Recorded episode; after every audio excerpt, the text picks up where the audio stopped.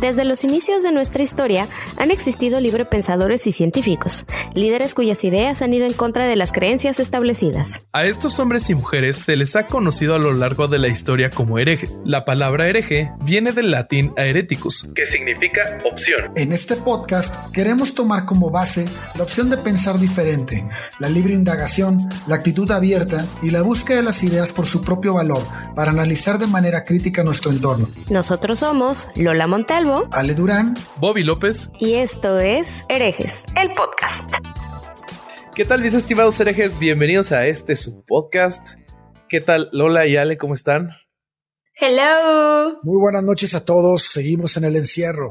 Seguimos en el encierro. Oigan, hoy tenemos como primer invitado de este humilde podcast a un médico de la Escuela de Medicina del Instituto Tecnológico de Monterrey, graduándose con mención honorífica de excelencia. Posteriormente realizó su servicio social en investigación en el Hospital Dr. Luis Sánchez Bulnes, de la Asociación para Evitar la Ceguera en México. Continuó en la misma institución realizando ahí la especialidad en oftalmología y posteriormente la subespecialidad en retina y vítreo. Es autor y coautor de más de 40 artículos publicados en revistas indexadas de la especialidad. Es también coautor del libro de oftalmología del programa de actualización para médicos generales y coeditor de los tres volúmenes del diagnóstico Atlas of Retinal Diseases. Es coeditor de la Revista Mexicana de Oftalmología y miembro del Sistema Nacional de Investigadores Nivel 1. Cuenta con la certificación del Consejo Mexicano de Oftalmología y es miembro de la Sociedad Mexicana de Oftalmología, la Sociedad de Médicos de Sur, la Asociación Mexicana de Retina, la Association for Research in Vision and Ophthalmology, la Pan American Association of Ophthalmology y la American Society of Retina Specialists. A lo largo de su trayectoria ha desempeñado el cargo de secretario, tesorero, vicepresidente y presidente de la Asociación Mexicana de Retina. Estimados herejes, denle la bienvenida al doctor Gerardo García. ¿Cómo estás, Jerry? Queridos herejes. Excelente. Saludos de un compañero hereje. Bienvenido, doctor. Bienvenido. Gracias. Ya tenía un montón de ganas de que vinieras. Amigo, se tenía que hacer y se hizo como el pollito. Sí, sí, sí. Y hoy también vamos a decir muchas cosas que se tienen que decir. Exacto. pues hoy precisamente vamos a hablar de medicina alternativa y, y qué mejor que platicarlo con un médico como tú. Pues adelante, maestro, fire away. Adelante, adelante. ¿Por qué la gente toma tan en serio la medicina alternativa? ¿Y cómo lo ves reflejado en tu trabajo día a día? Eh, pues eh, creo que la mayoría de la gente que, la toma en serio es porque realmente no puede discernir entre la medicina alternativa y la medicina convencional, ¿no? Eh, hay, hay, un, hay, un, hay, un, nombre, digamos, que se le da que es la medicina alópata, ¿no? La medicina tradicional que practicamos en los, los hospitales, que se, que se, enseña en las escuelas de, medicina y demás, ¿no? Eh, y, yo creo que es una situación que implica muchos, muchos factores al, al, mismo tiempo que hacen que, que, la gente de repente crea en cosas que, que, son de plano absurdas, ¿no?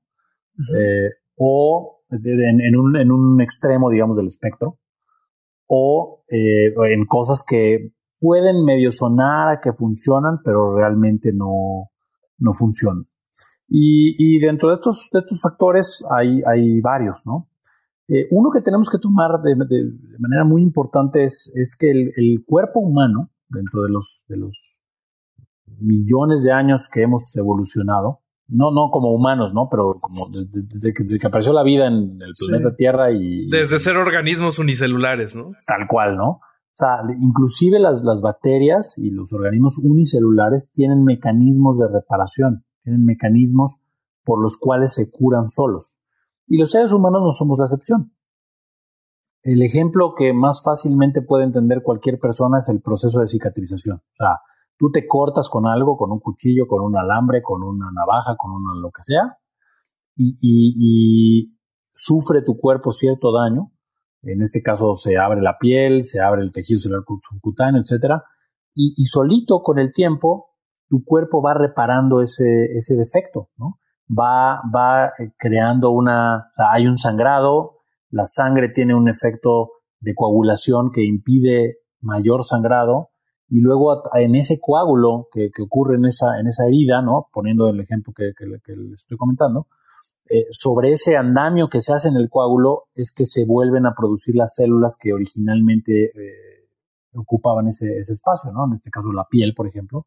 La piel tiene esa capacidad regenerativa de, reproducirse hasta rellenar el defecto que, que ocurre algunas ocasiones sin cicatriz, en otras ocasiones el tejido no se puede formar exactamente igual al que ocurría previamente eh, eh, y se hace una cicatriz como diferente al, tejido que estaba originalmente, ¿no?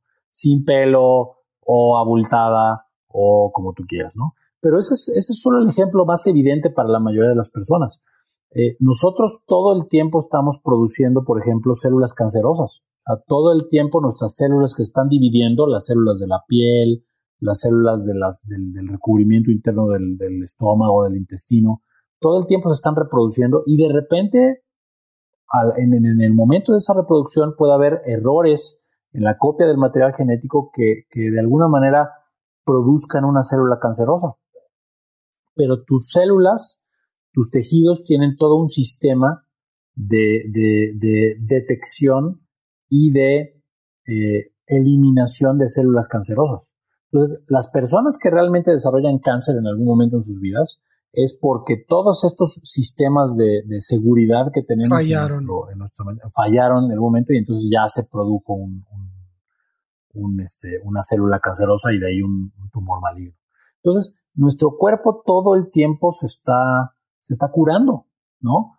Eh, de heridas, de células, aparición de células cancerosas, de infecciones de virus, por ejemplo, ¿no? Eh, utilizando el ejemplo más reciente que tenemos, que es esta, esta pandemia de, coronavirus, pues de hecho el 80% o arriba del 80% de las personas que tienen esta infección, pues es como una gripita normal que se les quita sin ningún tratamiento y va, ¿no? Eso es el sistema de defensas de tu propio cuerpo que está haciendo la chamba de detectar el virus, identificar que es algo ajeno, eh, eh, elaborar armas para destruirlo y acabar por eliminarlo de, tu cuerpo. En relación a todo lo que esto dices, Jerry, entonces, ¿cómo observas tú que en, tu trabajo con tus pacientes, este, esta forma de llevar eh, la capacidad del cuerpo de regenerarse en algunas circunstancias, ¿cómo es que lo llevan al extremo de creer que el cuerpo este, pues prácticamente se puede curar solo sin necesidad de medicina, ¿no? Se comete este error de, de los alcances que tiene el cuerpo para hacer eso, el cuerpo humano. ¿Tú cómo lo ves reflejado en tu, en tu trabajo? ¿Cómo sucede esto? Bueno, lo, que pasa es que tampoco podemos generalizar todos los problemas de salud como que el cuerpo los puede resolver de la misma forma. O sea, hay, hay ciertos problemas que el cuerpo puede fácilmente lidiar con ellos, ¿no? Ejemplo, ahorita una infección viral, una gripilla leve o lo que sea.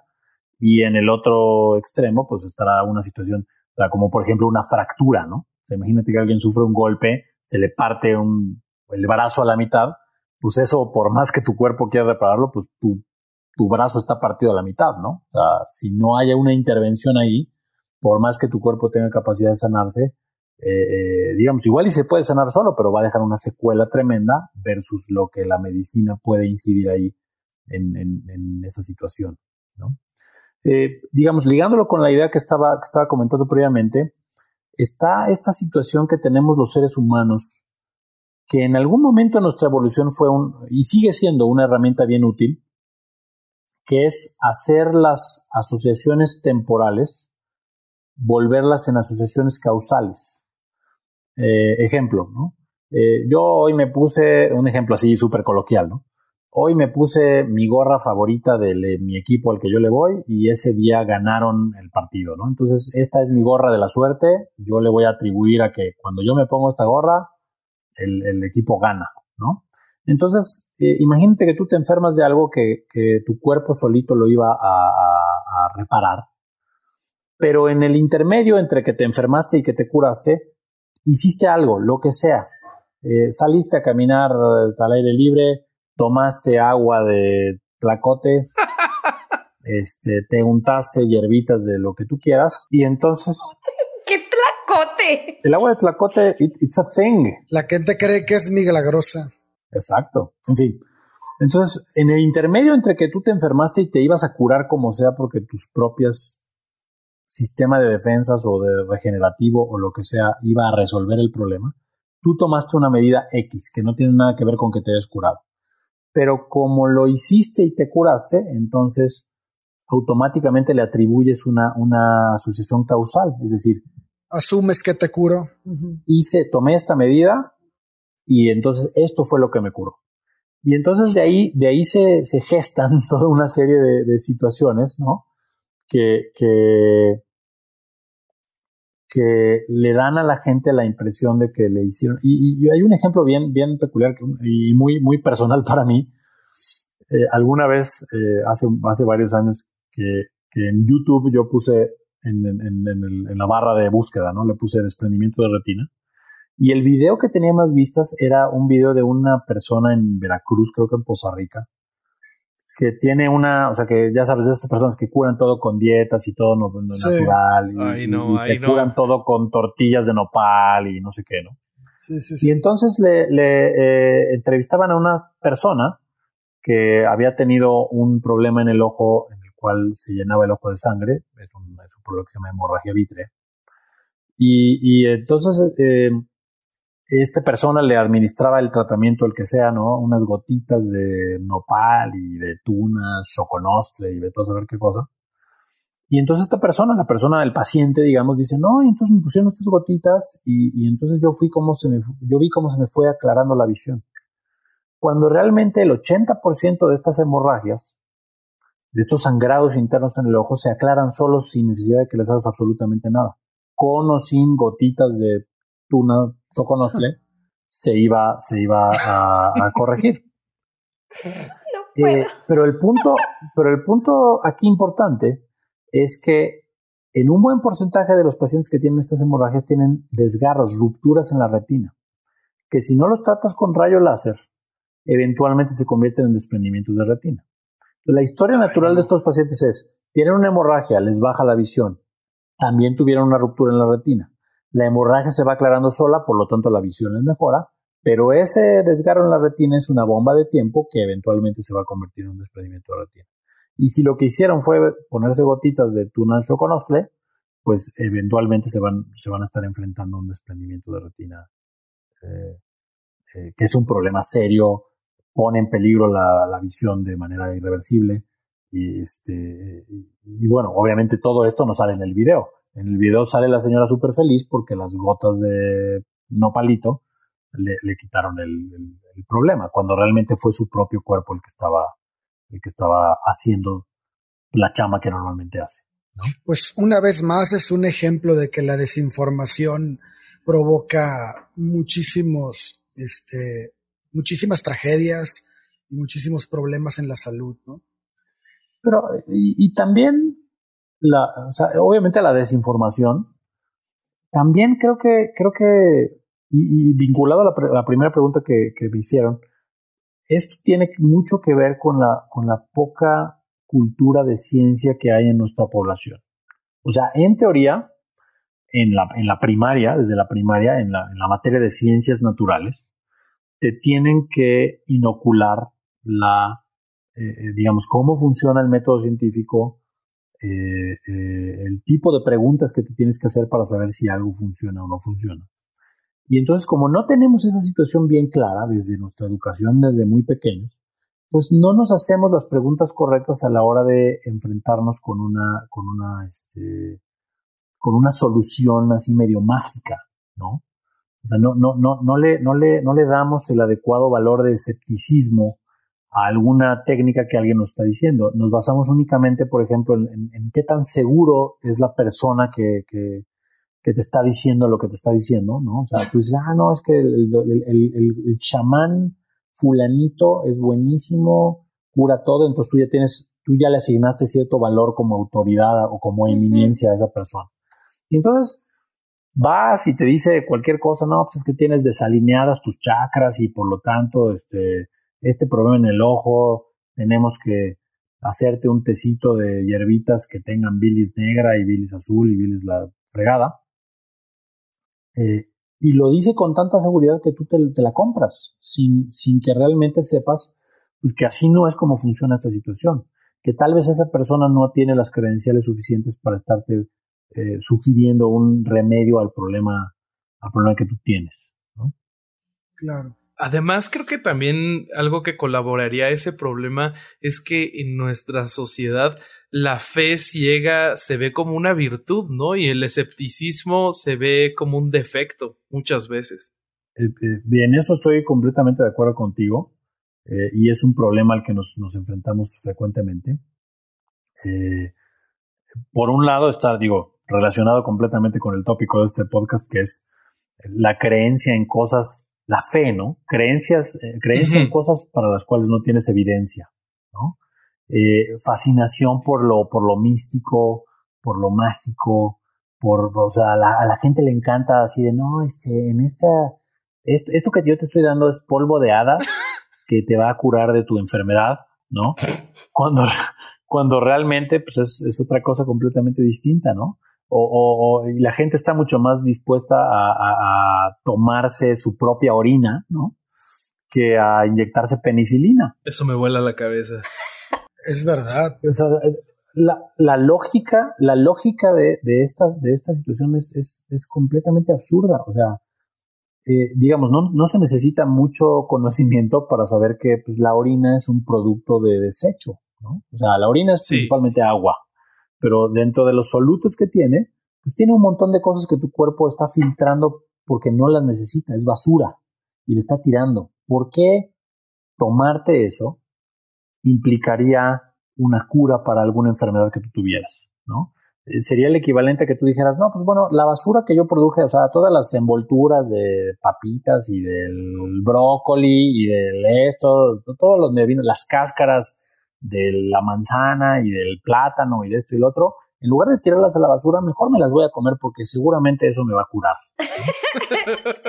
¿Qué, ¿Qué, lógica, qué lógica tiene eso? Yo tengo ahí unos puntos. A mí, a mí regularmente vienen y me preguntan este tipo de cosas, ¿no? Y me dicen, me salen con los ejemplos de los animales, pues porque saben que soy bióloga. Es que, no sé, voy a poner un ejemplo sonso. Las chinches de Madagascar se toman su propia orina. O sea, sí, pero pues las chinches de Madagascar son insectos y tienen un sistema digestivo distinto y por eso tú viste en la primaria que tu sistema digestivo tiene una boca, un esófago, un estómago, dos intestinos y demás. No tienes túbulos de marpilli como las chinches de Madagascar, ¿no? Que son. Entonces no tienes estructuras para la reabsorción de una orina ni nada por el estilo no te sirven. Entonces los ejemplos con la naturaleza es algo súper común, pero es que me encanta, Jerry, lo que estás diciendo, porque todo esto lo ves desde conceptos, desde eh, escenarios muy básicos de la educación. La pregunta ahí es, ¿en dónde estás en el salón de clases como para no poder entender este tipo de cosas tan sencillas? Porque eh, este es lo de la orina, solo un ejemplo más, lo del agua básica o el agua ácida. Mm, claro, el, agua alcalina. El agua alcalina, perdón, sí, el agua alcalina. O sea, dices que se me va a curar, se me cura el cáncer con esto y lo demás allá. Y dices, sí, pero pues te tomas el agua alcalina y ¿qué crees? Llega al estómago y tienes un molar de concentración de ácido clorhídrico en la panza y lo viste en la primaria y en la secundaria y en la prepa otra vez. Entonces, o sea, muchos me dicen, es que no todo el mundo tiene el mismo nivel de educación. Pues sí, pero eso viene en los libros de la SEP. Claro. O sea, no, y aparte, hoy, hoy en día estamos en un, en un mundo en el que neta todo mundo tiene a alguien en cualquier área que quieras preguntar que sepa más que tú. Sí. Al alcance. De un mensaje de WhatsApp, consultado en el internet, lo que sea, ¿no? Entonces, no puedes decir así, eh, y me pasó apenas, porque apenas con este rollo del coronavirus hace dos o tres semanas empezaron a circular un, un, un mensaje así de que le das forward, ¿no? Porque piensas que estás ayudando a otras personas. No, que el virus le gustan los ambientes ácidos, entonces lo que tú tienes que hacer es tomar bicarbonato para entonces acidificar y así le impides la entrada al virus. A ver, o sea, obviamente la, persona que, que reenvió esta situación no es médico y nadie tiene por qué saberlo así nomás de la nada, pero, pero tu cuerpo humano la explicación que yo le di, porque sí me tomé el tiempo de escribirles la explicación completa. Gracias, Jerry, gracias. De decirles, a ver, o sea, así como en la temperatura de tu cuerpo tiene que estar en 36.5 grados. Si te sube un poquito, te sientes de la fregada. Si te sube mucho, te mueres. Sí. Si te baja un poquito, te sientes de la fregada. Si te baja mucho, te mueres. Lo mismo es el pH, el nivel de acidez o alcalinidad que tiene, que tiene tu cuerpo. Entonces, por más que tú trates, o sea, vamos a imaginar que tú quieres alcalinizarte tú todo completo. Entonces, tomas bicarbonato de sodio, que es lo que la mayoría de las personas tienen al alcance para alcalinizarse. Si te tomas un poquito, tu cuerpo tiene la capacidad de compensar, de amortiguar la, alcalinidad que tú le estás metiendo con ese bicarbonato. Pero va a llegar un punto en que vas a superar la capacidad de tu cuerpo, si te lo sigues tomando, eh, a pesar de sentirte mal y todo, vas a superar la capacidad que tiene tu cuerpo para compensar esta presión y entonces lo que va a pasar es, te vas a sentir de la fregada y si sigues, te vas a morir, porque tu cuerpo humano, tu cuerpo, solo está, este, eh, digamos, eh, funciona, solo funciona. Sí, solo funciona, solo está, solo está tuned, ajustado para trabajar en ciertos, en ciertos este, niveles de pH. Si tú lo rompes hacia lo ácido o hacia lo básico, te vas a morir, ¿no? Y si no te mueres es porque pues, lo que te tomaste, tu cuerpo fue capaz de amortiguarlo para seguir manteniendo el, nivel, el nivel normal. Entonces todo este rollo de alcalinizar tu cuerpo, el agua alcalina, que te la venden a cinco veces el precio del agua normal embotellada, pues son, son engaños, ¿no? Son scams este, diseñados para eh, eh, quitarte tu dinero por no, eh, eh, eh, como, como, la lotería, ¿no? Dirían un, amigo decía, la lotería es el impuesto que pagas por no saber estadística. ¡Oh, qué genio tu amigo! sí, ¿eh? Entonces, este, ¿no? Comprar agua alcalina es el impuesto que pagas por no saber cómo funciona tu cuerpo. Y por no saber química tampoco. Fíjate, Jerry, que, que me llama mucho la atención cómo siempre este comportamiento del, de la gente este, de, y, hablo, y de la gente no me quiero salir, sacar de, la escena, yo también lo he cometido y creo que todos lo hemos en algún momento hecho. Siempre queremos, tenemos esta como ganas de, de tumbar al sistema, ¿no? Este comportamiento de, de buffet, ¿no? Barra libre o en el antro, que, ah, me voy a tomar todo, me voy a comer más para que pierda la casa, ¿no? la casa nunca pierde.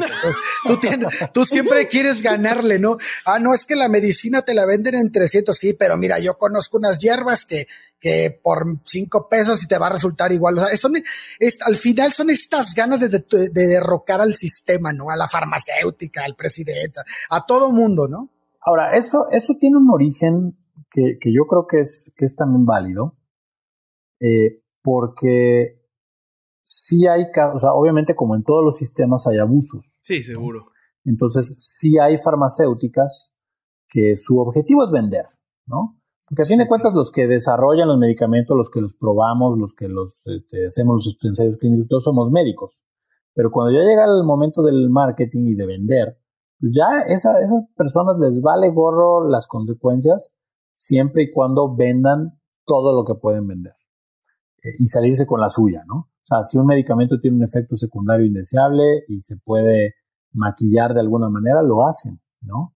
Eventualmente, si ese efecto secundario es lo suficientemente grande, va a salir a la luz en estudios que se llaman post-aprobación o post-mercadeo, donde, y ha pasado, ha pasado este, eh, eh, muchas veces en, en, la historia, ¿no?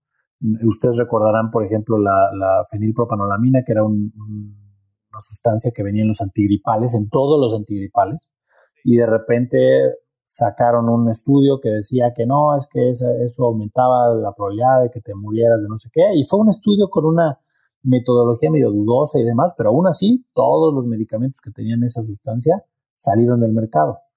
Otros eh, analgésicos como el celecoxib eh, un, eh, una especie de aspirina, pero que selectivamente inhibía un tipo de enzima especial.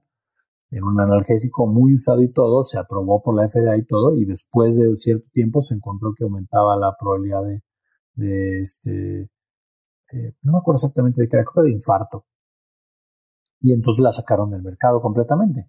Entonces, sí, las farmacéuticas sí tienen ciertos comportamientos que justifican que la gente diga, no, malditos, solo quieren nuestro dinero y no tienen nada de ética y demás. No, obviamente son, son ejemplos bien puntuales. La mayoría de los medicamentos y de los productos que utilizamos en la medicina son productos que, que ayudan a la gente a no enfermarse o a curarse de sus enfermedades, ¿sí me explico? Claro. Sí, claro. Y justo esta información la utilizan ya compañías grandes de medicina alternativa para mm, ayudar a su narrativa, ¿no? Por ejemplo, esto de parte de compañías de aceites esenciales como Young Living es muy común escucharlo, ¿no? Que eh, las farmacéuticas convencionales solo quieren tu dinero y nada más te quieren mantener enfermo y porque ellos solo son un negocio, ¿no? Pero pues al mismo tiempo, Young Living vale 1.5 mil millones de dólares, ¿no? Entonces, pues también ellos son un negocio. Claro, claro. Y, digo, y una vez más, o sea, yo, yo obviamente estoy completamente del lado de la medicina alópata, de la medicina que cura, ¿no? Que, que ha sido probada por el método científico. Pero sí, definitivamente las, las, las farmacéuticas le van a, le van a apostar mucho más a medicamentos que para ellos impliquen mayor retorno de inversión. ¿Por qué? Porque, y esto tiene una razón de ser, porque para, por cada medicamento que sale al mercado, hubo 20 medicamentos que no salieron al mercado porque no pasaron las pruebas e implicaron una gran inversión este, eh, por parte de la farmacéutica. Entonces, las farmacéuticas se escudan de esta situación para decir, ok, nosotros invertimos en un chorro y esta que fue nuestro home run, pues esta la vamos a, nos vamos a hacer este, ricos y esta, esta es la que va a subsidiar la investigación de todas las otras para que, para que funcione, ¿no? Entonces, sí hay ahí una situación ética medio, medio gris de, de, a, de a qué le están apostando las farmacéuticas. Eh, pues obviamente le van a apostar a, a tratamientos o medicamentos que impliquen para ellos un mejor, un mejor retorno, ¿no? Porque a fin de cuentas pues, son, son un negocio. Yo, desde, yo como médico, obviamente no, no, eh, digamos, excuso esta, esta situación, eh, al contrario, ¿no? Pero sí creo que, ese es el proceso, eh, o por lo menos hoy en día es el mejor proceso que tenemos para producir los medicamentos que de verdad nos ayudan de manera científicamente comprobada a ayudar a nuestros pacientes, ¿no? con los defectos que, pueda tener eh, en este sentido de, quieren no es que quieran matar a la gente enferma, simplemente quieren vender un medicamento, o sea, prefieren producir un medicamento que se venda, el paciente tenga que tomar todos los meses, a buscarle una cura a una enfermedad que requiera un solo tratamiento. Claro. Lo que acaba sucediendo con esa situación es que si es que llegan a producir o que alguna farmacéutica llega a probar un medicamento que sea, ya sabes, de una sola dosis para curar un problema, acaba costando una millonada. Ejemplo de esto es, de hecho, el, ejemplo es en oftalmología, es en mi área. Hay una enfermedad genética que se llama eh, amaurosis congénita del Leber, es un defecto genético de la retina, en el cual, eh, o sea, tú naces con ese defecto genético, naces viendo más o menos bien, pero digamos, para los seis años ya te quedaste ciego por ese defecto genético. Y entonces hay un medicamento que se llama Luxturna, que eh, en una cirugía te lo tiene, o sea, son virus, pero virus modificados genéticamente para que infecten a las células de tu retina para producir el gen que por tu enfermedad no estás produciendo adecuadamente. Y entonces, con una sola dosis, se te cura la enfermedad, o por lo menos esa es la información que tenemos hasta ahorita. Eh, obviamente esto implicó mucha investigación, mucha inversión, mucho lo que sea, pero el costo de ese medicamento para tratar un ojo, y obviamente tú tienes dos ojos, entonces tienes que pagar por uno y por el otro ojo, es de 850 mil dólares. No. Sí, señor. Entonces digo, lo puedes, o quien sea, los, quienes nos estén escuchando pueden googlearlo, Lux Turna. Eh, eso es lo que cuesta, ¿no? Pero pues, tú, tú o sea, la excusa que ponen también, y que es válida, los, los laboratorios que, que, producen y venden esto, más allá de lo que les costó la investigación y todo eso, es, ok, ¿tú cuánto le estás ahorrando al sistema de salud de, en este caso, Estados Unidos, que es donde se desarrolló esta situación, por no tener una persona ciega? Sea, ¿cuánto te cuesta mantener a una persona ciega toda su vida versus aplicarle este tratamiento que le va a curar la enfermedad y que va a ser una persona productiva, etcétera. Entonces, en base a eso es a lo que, lo que, lo que hacen eh, sus precios. ¿no? Podrán imaginarse, obviamente, que países como el nuestro, colocar un medicamento de, ese tipo con ese costo, pues resulta ser mucho, mucho más difícil que, lo que es en Estados Unidos. No creo que haya quien lo, o los que lo pueden pagar son minoría. De su bolsa, de su bolsa es muy difícil, ¿no? Y a lo que le, apuestan todas estas eh, empresas es a que algún seguro lo pague. Sí, es una situación complicada porque además, además de, la parte de, que te cura en una sola dosis, la producción es muy elevada porque requieres instalaciones especializadas para manejo de virus y para la modificación. O sea, tener un virus de vector o de transportador de un algo, lo que quieras, no es algo fácil. No es algo ni fácil de producir, ni fácil de mantener, ni tener una viabilidad adecuada. Entonces, aunado a, todo el costo de producción, lo que mencionas, ¿no? Que no sé, no sé qué es más importante, yo creo que los dos son igual de importantes, las dos, los dos puntos de vista. La, tener una persona ciega no nada más es un costo económico, es la calidad de vida de esa persona. Los índices de suicidios en las personas ciegas son los más elevados. Sí, es, es algo bien complicado. Y ahora también esta, esta empresa en específico pues fue la punta de lanza en su tipo de tratamiento. Obviamente después aparecerán porque todo, todo apunta a que, que para allá va. Eh, digamos, este fue el primer tratamiento aprobado, pero eventualmente se aprobaron otros tratamientos y eventualmente el costo de esto se irá disminuyendo a medida que esto vaya demostrando que es una, una terapia que vale la pena hacer, ¿no? Claro. Sí, entonces esa instalación súper carísima que desarrollaste para este único punto o para esta única función se va a utilizar más veces y ahora sí te va a redituar tenerla. Exacto. Yo tengo, yo tengo un par de preguntas ahí al respecto. Todo lo que hemos estado hablando, siento que nos hace falta encuadrar qué es la medicina alternativa, porque para mí medicina alternativa incluye desde cargar los famosos huevos de obispo en la bolsa para las hemorroides hasta... ¿Los qué? ¿De qué? Huevos de obispo son unas, unas plantitas, unos frutitos de una plantita que te pones en la bolsa. En España se ponen castañas en los bolsillos, ¿no? Y eso les cura las hemorroides, ¿no? Eh, aquí en México son los huevos de obispo, que no es una castaña, pero pues se le parece, ¿no? Es una bolita frutal ahí. O también otro tipo de medicina alternativa es la herbolaria, otro la acupuntura, el reiki. O sea, ¿qué de, de dónde a dónde abarca la medicina alternativa? Lo que pasa es que también, también es un espectro bien, bien amplio. O sea, no, eh, digamos, el término medicina alternativa engloba a muchas prácticas, ¿no? Algunas de las cuales seguramente tendrán cierto grado de validez y otras serán completamente absurdas, ¿no? Eh, no, no puedes poner en el mismo, en el mismo nivel a la herbolaria, por ejemplo, que sí hay, o sea, hay, hay obviamente hay hay plantas, hay hongos, hay, hay, hay cosas que tienen, eh, digamos, sustancias activas y de hecho muchas de las medicinas que usamos hoy en día son eh, sustancias purificadas de, plantas o de, o de, hongos o de otras o derivados de algunos otros biológicos que sí funcionan, ¿no? Y no las vas a poner esos en el mismo, en el mismo nivel que la homeopatía, por ejemplo, ¿no?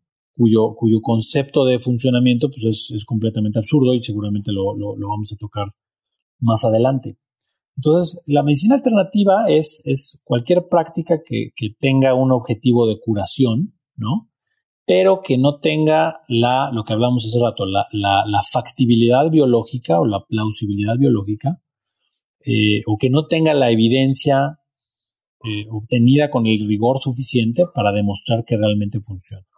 Porque toda medicina alternativa, y esto es, esto es, un, esto es una situación bien, bien, bien importante, toda medicina alternativa que en algún momento se comprueba que funciona, se acaba convirtiendo en medicina, en la medicina normal que usamos todos los días. O sea, las aspirinas que usamos hoy en día de manera rutinaria, en algún momento en el pasado eran druidas eh, moliendo corteza de sauce para este, bajar la fiebre o para quitar los dolores. Porque a fin de cuentas el ácido, el ácido acetilsalicílico, que es la aspirina, se obtiene de la corteza del sauce, originalmente se obtenía de ella, hoy en día se, sintetiza, se, obtiene de manera sintética, pero originalmente se obtenía de la corteza del árbol, del sauce.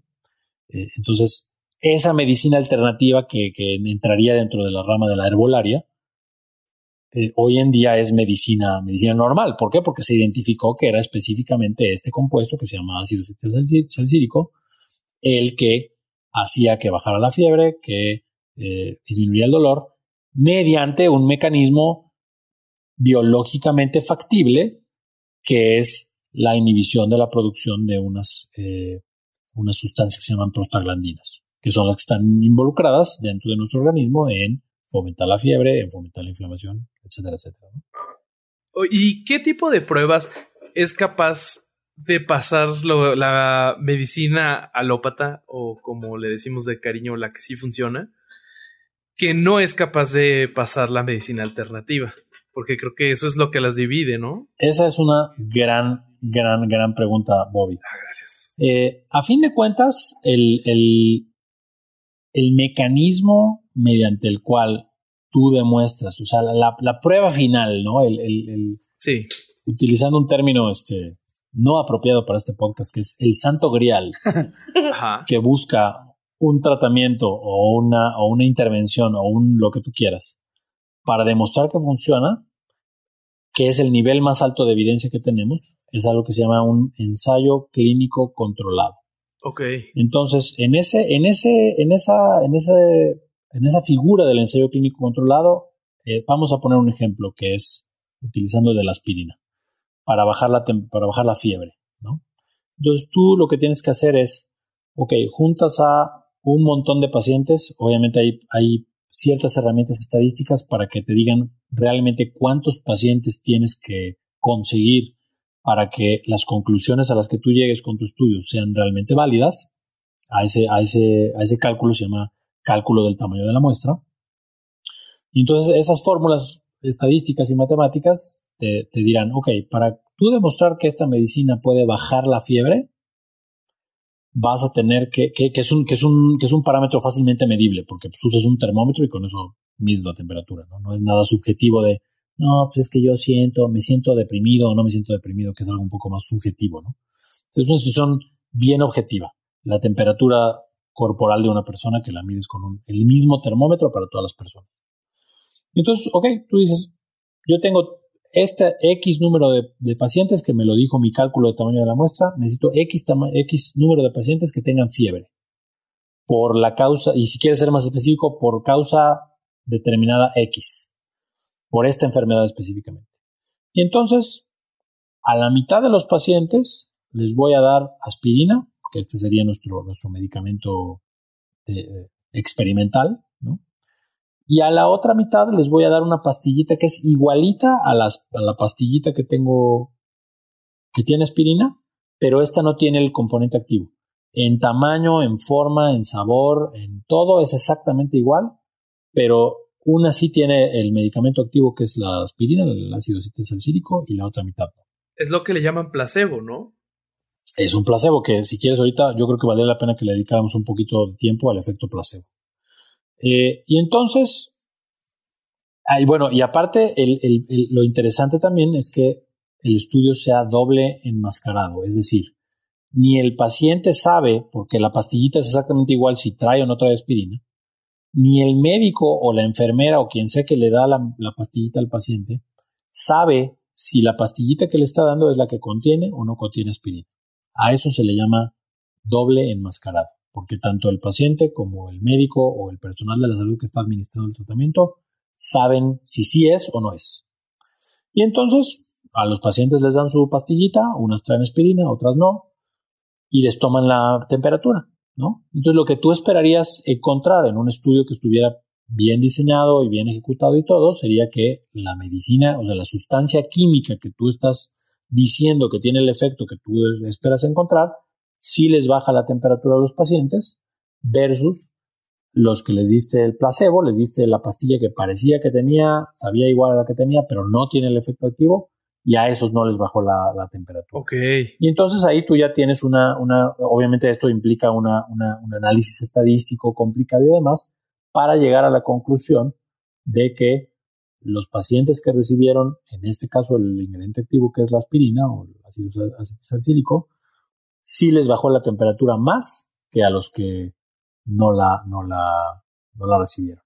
Y obviamente dentro de los que Dentro de todos los pacientes, pues habrá los que se curaron solos y les bajó la temperatura porque igual les iba a bajar aunque no recibieran nada.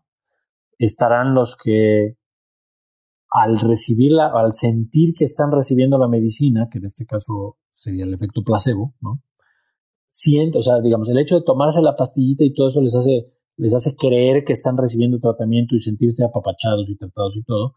Y entonces eso tiene también cierto efecto biológico medible, que es el efecto placebo, que también les bajará la temperatura. Digo, obviamente la, la, temperatura es un, como es un parámetro bien objetivo, pues es más difícil que tú psicológicamente modifiques tu temperatura, ¿no? Ajá. Este, a menos que seas un X-Men o algún, algún este, superhéroe raro. Pero puede pasar, ¿no? En teoría puede pasar. Aquí es donde nos lleven los ejemplos de los monjes tibetanos que pueden modificar su temperatura corporal. Aguas con eso. Seguro se puede, ¿no? Ahora, a, a, tal grado de, de, de, prenderse fuego espontáneamente, pues ya es otro rollo. ¿no? Gracias. Este, pero entonces esa, esa, ese, ese, ese, esa herramienta, el ensayo clínico controlado, es la herramienta más valiosa que tenemos para determinar si un tratamiento, intervención, colocación de agujas, pastillitas, este, eh, psicoterapia, lo que tú quieras, Reiki, Reiki, lo que tú quieras, hace o no hace la chamba, ¿no? Y entonces, hoy en día, la mayoría de la medicina alópata, la medicina tradicional que, que, se hace en todos los hospitales y consultorios de, enseñada en las escuelas de, medicinas del, de medicina del mundo, pues sigue ese, ese, o sea, todos los tratamientos que en teoría un médico te está recomendando tienen ese respaldo de que en algún momento se hizo un estudio, un ensayo clínico controlado, doble enmascarado, para ver si realmente esa medida que te están aplicando funciona. Y digo, ya de, de, dependerá qué tan rollero sea tu doctor, ¿no? Este, te dirá, ok, o sea, porque de repente hay casos que no cuadran en el, en el, en, en el tipo de enfermedades que, que han sido estudiadas en estos ensayos clínicos.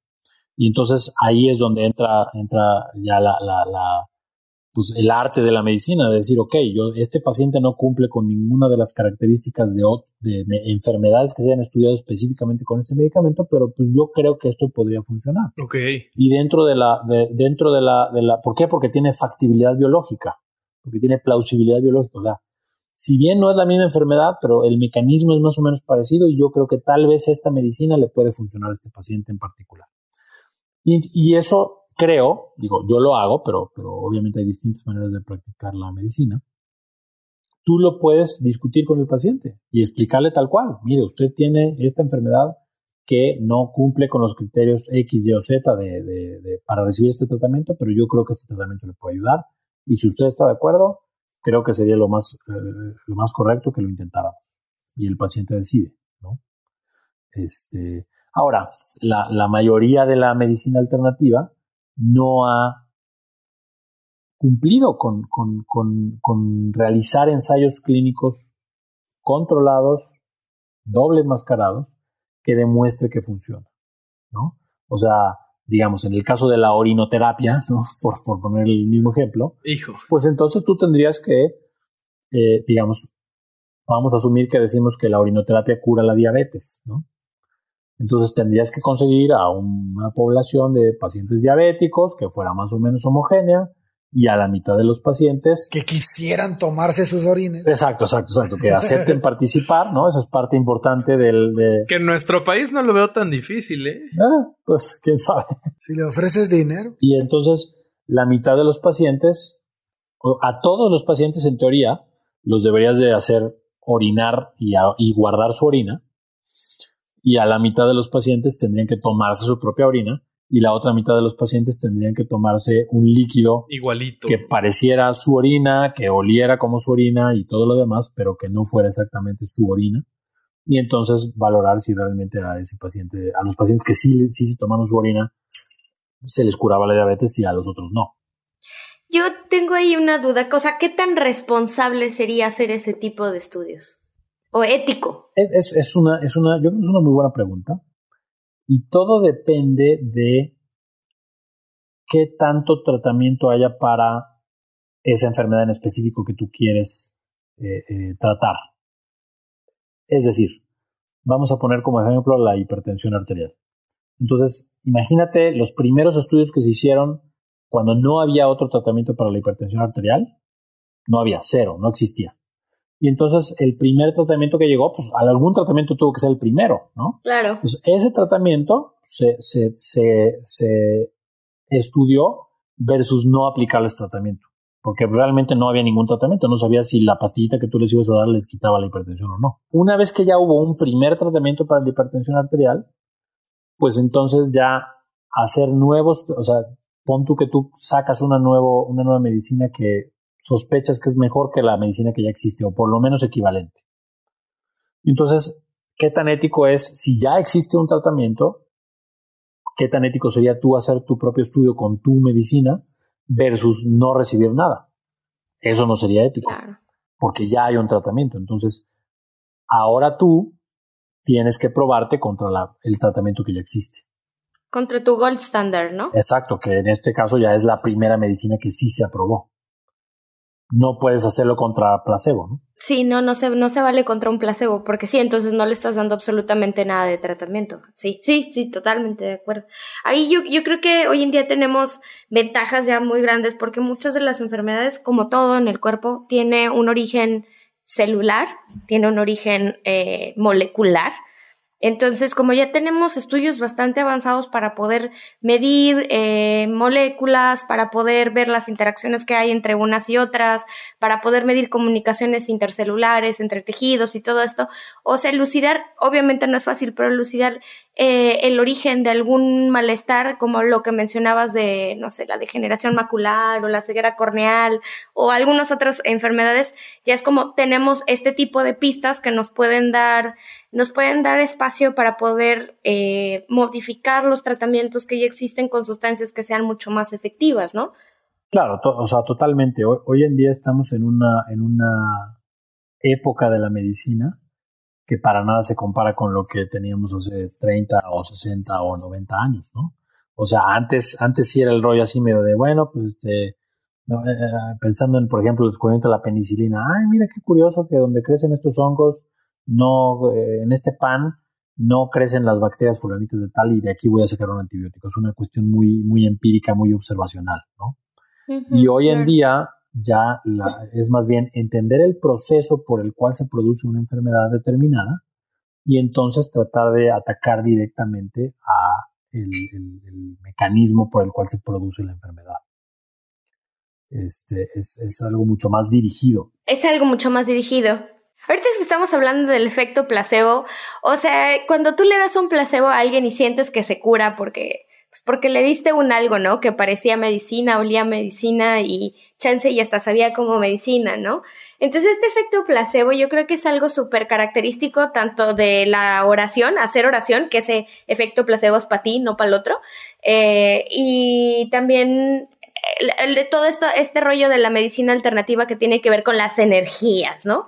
Eh, la fascinación por lo místico en los pacientes, yo creo que, es, como la relación que hay, ¿no? Entre el efecto placebo y, lo místico. ¿Tú qué opinas al respecto de todo esto? ¿Cómo lo ves tú en tu práctica? Fíjate, la, magnitud del efecto placebo creo también que varía de acuerdo a, qué enfermedad estás, estás tratando, ¿no? Y hay que, hay que, hay que diferenciar aquí dos, dos, dos situaciones. Una es que realmente la enfermedad mejore y otra es la percepción del paciente de que su enfermedad está mejorando. ¿Sí me explico?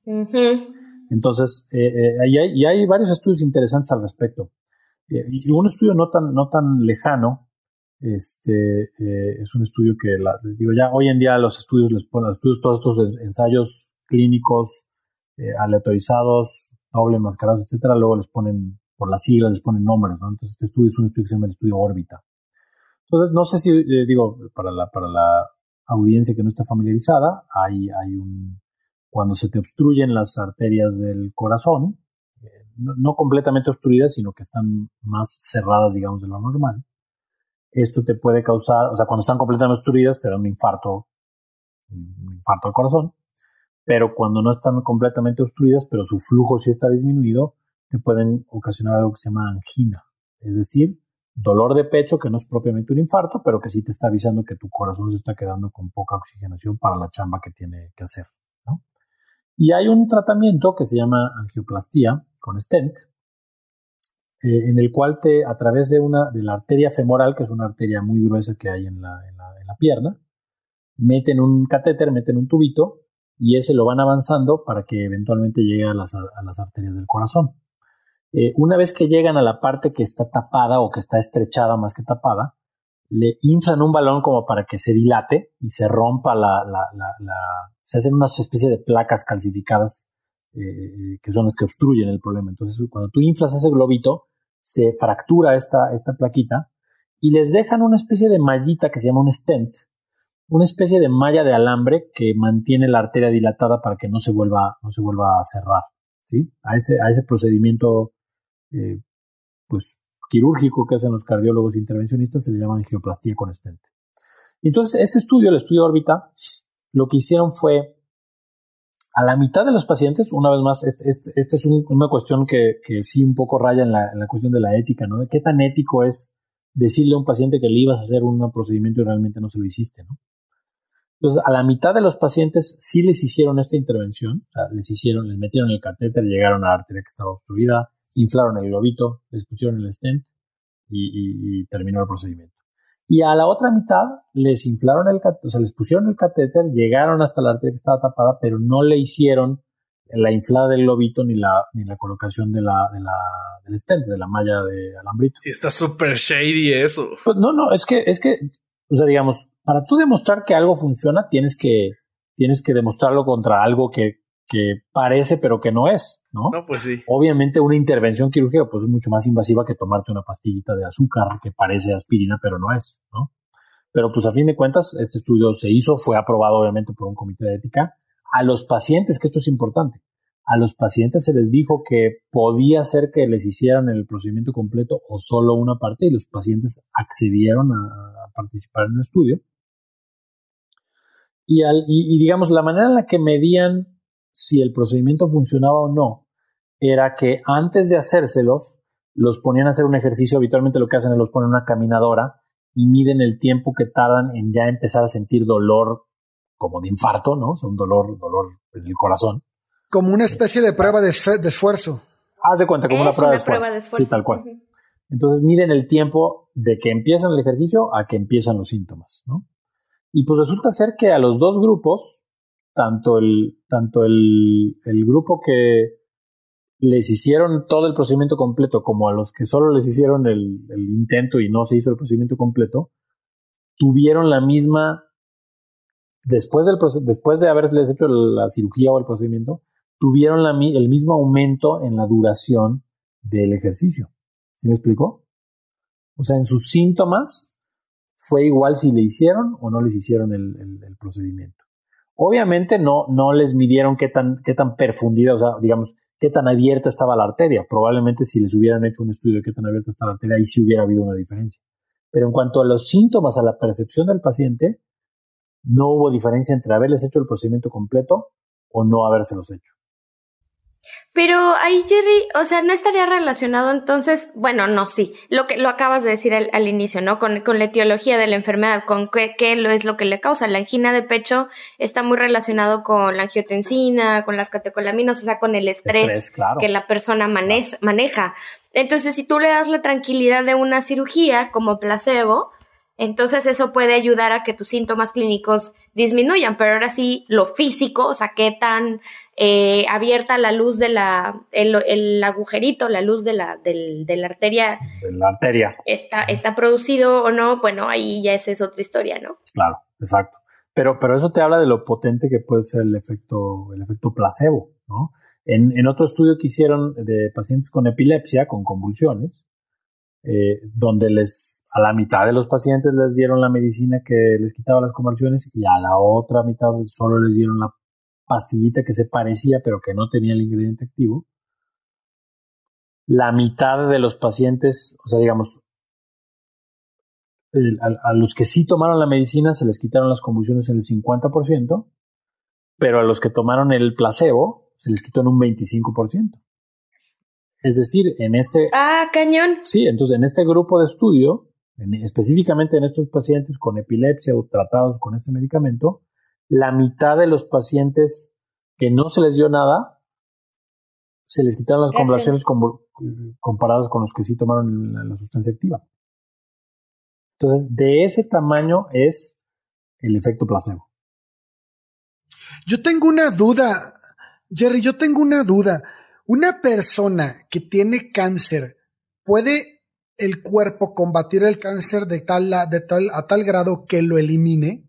Sí, señor. Es que sabes que a mí me llama mucho la atención esta parte del cuerpo porque bueno, estábamos hablando del, obviamente de la, de empezamos hablando de cómo el cuerpo se, se puede reponer a ciertas enfermedades, ¿no? Sí. Pero cuando hablamos de este tipo de, de, de problemas como un cáncer, es cuando la gente se lo viene a adjudicar a milagros o a productos milagro o a cosas así, cuando hay que dejarles bien claro que el cuerpo humano puede con este tipo de, de, de, de este, de circunstancias, y no es ningún milagro, y no es el cuerpo humano, bueno, llamémosle un milagro dentro de lo que es la, el, el, placer de no tener la, la enfermedad, ¿no?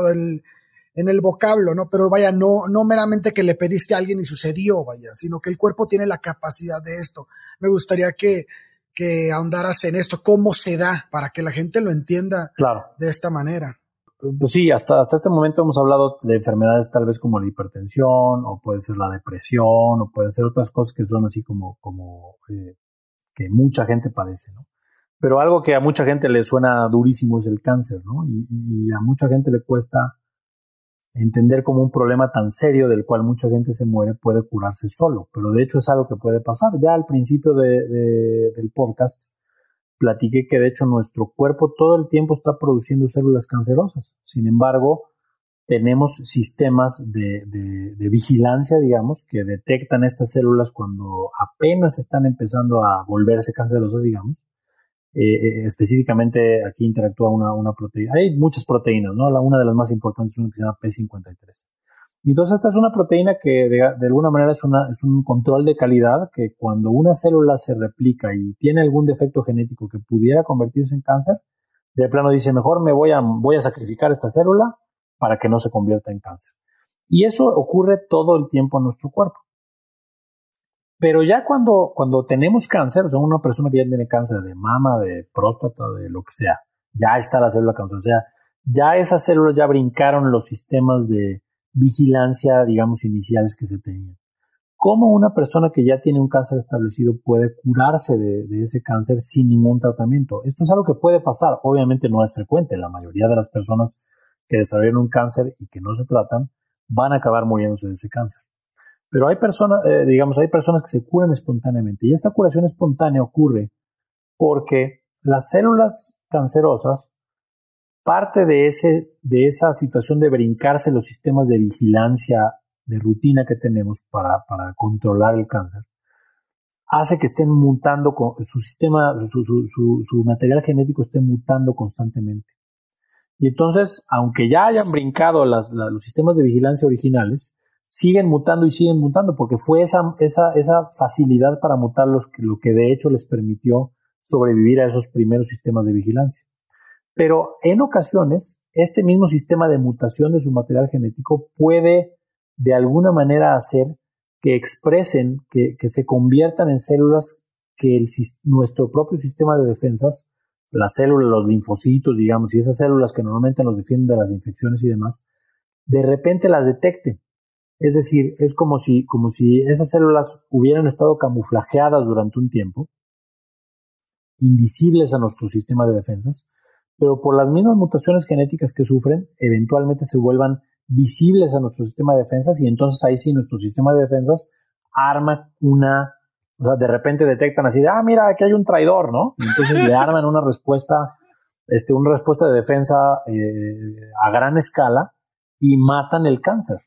Eh, y muchas veces no solo matan a las células digamos, que, que, se les quitó el camuflaje, sino el hecho de que se hayan unas quitado el camuflaje les permite identificar a las otras que no se les quitó el camuflaje y entonces las destruyen a todas. Y está perfectamente descrito ese fenómeno de que una persona puede curarse espontáneamente del cáncer. Ahora, imagínate que antes de que ocurra esta situación, ese paciente tomó agua de tlacote, pues el agua de tlacote le curó el cáncer. Eso es lo delicado, ¿no? Esa, es la situación.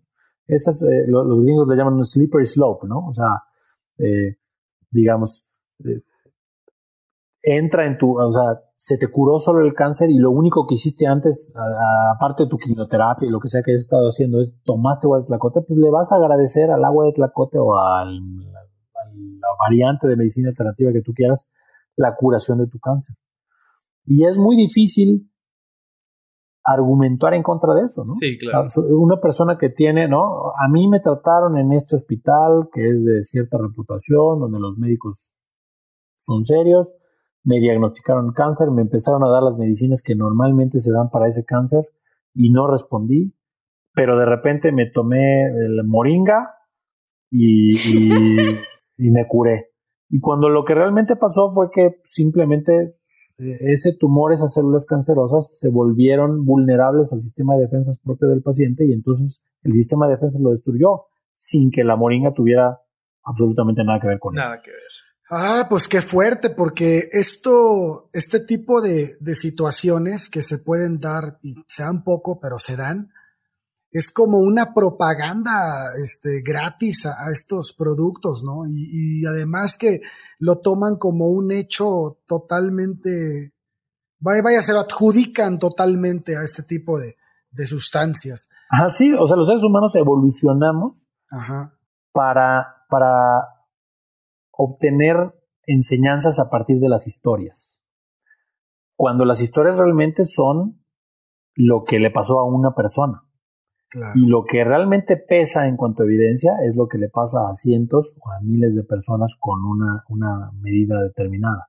¿Sí me explico? Sí, claro. Entonces, eh, digamos, a nivel, a nivel de, de una comida familiar en la sobremesa, impacta mucho más la historia de una persona llegada, una persona conocida, versus el, la plétora de evidencia que puede haber eh, que diga algo, algo diferente, ¿no? Pero si le pasó a tu vecino, si le pasó a tu primo, si le pasó a fulanito de tal, eh, un milagro, una curación, una lo que sea, le funcionó la moringa, le funcionó el T-Motion, lo que tú quieras, este, eh, pesa mucho más que realmente la evidencia juntada de muchos casos, que a fin de cuentas realmente es lo que, lo que, a lo que le deberíamos estar haciendo caso, pero nuestros cerebros no, no evolucionaron para esa situación. ¿Por qué? Porque nuestros cerebros evolucionaron a nivel de, de, sobrevivir las planicies de África. O sea, no ha cambiado muchísimo de eso a, a, como estamos ahorita. Y entonces, en ese entonces, la manera en la que se transmitía la información valiosa, pues eran los, los ancianos de la tribu a, la orilla de la fogata, ¿no? Transmitiendo su sabiduría de, de este, a los jóvenes de, la tribu y, el hecho de que hayan llegado a una edad para ser ancianos, pues ancianos, les quiere decir que exacto, les daba credibilidad. Pues, sobrevivieron para llegar a esto, pues quiere decir que sus experiencias sirven, sirven para algo. Y no, y no con esto quiero descreditar las experiencias personales que pueda tener una persona en particular, para nada. Pero a la hora de que tú vas a recomendarle un tratamiento a un paciente del cual depende su salud, su bienestar, su visión o su vida, no puedes nada más basarte en, anécdotas. En las historias. La experiencia del anciano de la tribu hablando a la orilla de la fogata. Fíjate, Jerry, que ahorita me estaba acordando del libro de Daniel Kahneman, de Pensar rápido, pensar despacio. No sé si se pronuncia así el apellido, perdón, pero este, y en ese libro el, el autor propone una, una forma de pensar, ¿no? Bueno, más bien nos propone cómo funciona, una nueva idea de cómo funciona el cerebro. Eh, él dice que nosotros tenemos dos formas de pensamiento, llamémosle sistema 1 y sistema 2. El sistema 1 es nuestro, nuestra intuición, ¿no? Rápido, reacción rápida. Y el otro es el pensamiento lógico, que se detiene, que es más lento y que le avisa el uno cuando debe de intervenir. Bueno, en fin, el punto de lo que, lo que, estás lo que ahorita estás tomando como ejemplo me llamó mucho la atención porque en cierto punto la gente, bueno, no, más bien, todos nosotros como humanos no tenemos, este, por naturaleza, la capacidad de pensar estadísticamente, sino que pensamos, este, con el sistema uno y somos así de, como esto que cuentas, no, anecdóticos. le pasó a una persona y me platicó y es muy cercano a mí y, lo vuelve en algo general cuando es algo particular, ¿no? Algo que le pasó a alguien y puede ser en un millón y tú lo estás tomando como base para este, transmitir a la gente una, una dicha cura, ¿no? Que, que vaya, está muy lejos de ser real o no, o vaya a ser real en todos, ¿no? Entonces, esta, capa esta capacidad que tenemos, o más bien incapacidad que tenemos de no pensar estadísticamente, es lo, de lo que habla el autor y nos dice, debemos de hacerlo, ¿no? Entonces, este, me parece que, tu ejemplo se adapta bastante a lo que dice este, este científico. Es, una situación muy análoga al, a entender las cosas a nivel del, del, cosmos, ¿no?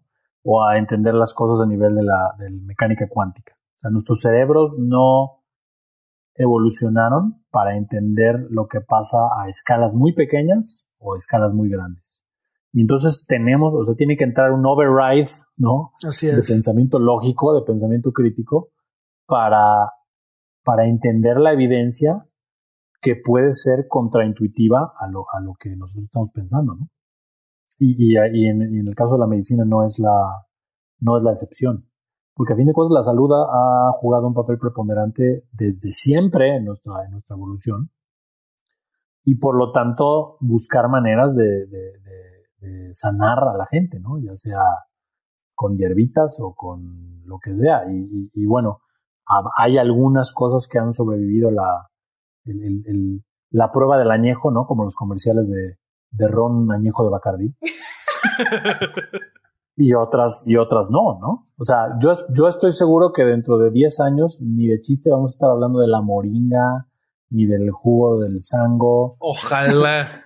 Ojalá que sí. No, no, no, seguro. ¿Por qué? Porque, porque son, son, son fats, ¿no? Son, son modas. Eh, siempre tenemos una, una extraña fascinación por, por, lo nuevo, ¿no? O por, por cosas que normalmente hacemos que, que nos van a curar, ¿no? Ahora resulta, no, es que si comes mucho brócoli, se te va a quitar, no te da cáncer y no te da esto y no te da el otro. Está, está muy extraño, ¿no? Pero, pero son cosas que nos dice nuestro vecino. Y entonces te pones a pensar, ok, entonces yo fumo cuatro cajetillas diarias y como brócoli, se me borra todas las cajetillas que me fumé, ¿no? Es como la absolución de los pecados que hace el Papa, ¿no? no, no, las cosas no funcionan así. Y bueno, mis queridos seres, aquí termina la primera de dos partes que tuvo nuestra conversación con el doctor Jerry García. En la segunda parte platicamos de las diferentes ramas que tiene la medicina alternativa y por qué desde el punto de la medicina alópata no son válidas o no se deben de tomar en serio. Recuerden que si quieren apoyar nuestro proyecto y recibir contenido adicional, como las planeaciones de cada capítulo y la previa de cada show, lo pueden hacer a través de Patreon en patreon.com diagonal herejes el podcast. De igual manera, nos pueden escribir a herejeselpodcast.gmail.com y también nos pueden encontrar en Facebook a través de Herejes el Podcast. Muchas gracias y nos vemos en la próxima.